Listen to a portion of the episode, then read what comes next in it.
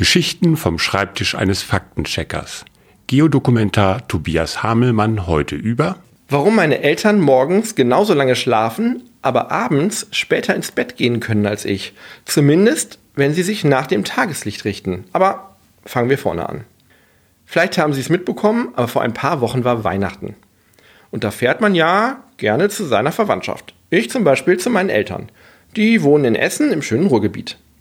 Und da fahre ich also jedes Jahr von Hamburg aus hin. Während eines Essens haben wir zusammen beklagt, wie früh es immer dunkel wird und wie spät es hell wird.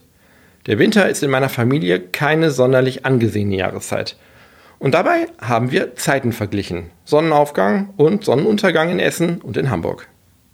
Und dabei festgestellt, dass auch in Deutschland die Erde rund ist. Klingt total banal, fällt einem bei sowas aber immer ganz plötzlich auf.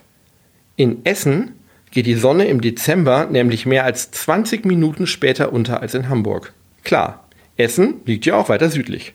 Im Süden gibt es im Winter länger Sonnenschein. Dachte ich mir so. Und bin direkt davon ausgegangen, dass es natürlich auch früher hell wird morgens. Als Faktenchecker komme ich aber nicht aus meiner Haut und schaue sowas also direkt nach und hatte natürlich nicht recht. Die Sonne geht in Essen fast zur gleichen Zeit auf wie in Hamburg. Warum? Weil Essen nämlich weiter westlich liegt als die Elbmetropole. Und im Westen wird es eben später hell und später dunkel. Abends addiert sich also der Effekt aus Süd und West zu mehr als 20 Minuten. Morgens negiert sich der Effekt und die Sonne geht fast zur gleichen Zeit auf.